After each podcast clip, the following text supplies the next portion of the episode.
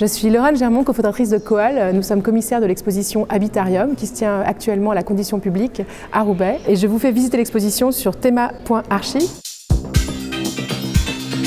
Habitarium, le podcast.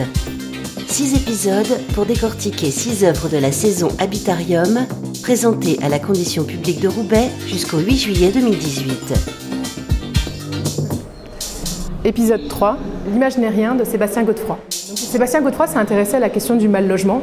Euh, c'est non seulement évidemment euh, une question d'inégalité, mais qui génère aussi de nouvelles inégalités, parce qu'au-delà de l'abri en lui-même, le logement, c'est aussi la promesse d'une intimité, euh, l'accès aux soins, l'accès au travail, l'accès aux meilleures écoles. Donc globalement, c'est le pilier de toute la vie en société. Et c'est ce que a voulu rendre compte Sébastien Godefroy dans son travail. et donc, il a décidé de suivre un, un jeune couple sans papier qui vit à Roubaix. Euh, je m'appelle Sébastien Godefroy, euh, artiste photographe ou photographe artiste, je sais pas comment on dit ça. Je suis venu donc d'octobre à euh, mars régulièrement, toutes les semaines, sur des voyages de 1 à 3 jours. Et je passais vraiment un, temps maximum avec eux. le temps fait de déplacement, puisque Lorenza est dans un hôtel très loin. Beaucoup d'ennuis aussi, parce que c'est aussi ça la réalité, c'est beaucoup d'ennuis, c'est-à-dire qu'il le dit dans le film, on s'ennuie quand même beaucoup. Et voilà. Là maintenant, tu es logé à l'hôtel, c'est ça hein Jusqu'à 31. 31 Mars. Mars.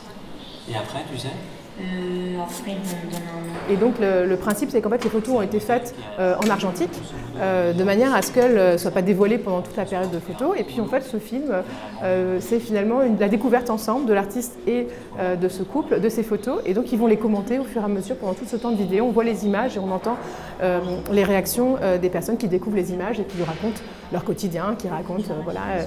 et finalement, c'est aussi un récit qui est plein de, qui est plein, qui est, plein de joie de vivre, qui est positif et qui s'empare de ces situations avec, euh, avec ténacité.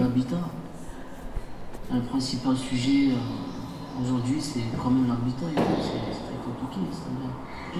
Là, j'ai découvert qu'effectivement, on pouvait vraiment s'aimer, avoir un amour sincère, euh, sûrement différent de celui que je porte pour ma femme, mais très sincère, mais qu'à la fois, évidemment, il était, encore une fois, teinté, coloré de ce qu'on vivait, et que je ne sais pas s'il est plus fragile, mais en tout cas, il, en tout cas, il est fragilisé euh, par, euh, par ces situations. Quand on vit dans un hôtel, euh, c'est le cas de Lorenza et d'Amine, dans un hôtel Formule 1, bon bah, je pense qu'on s'épanouit forcément un peu moins et on s'angoisse plus pour le quotidien que dans un appartement clair et, sain.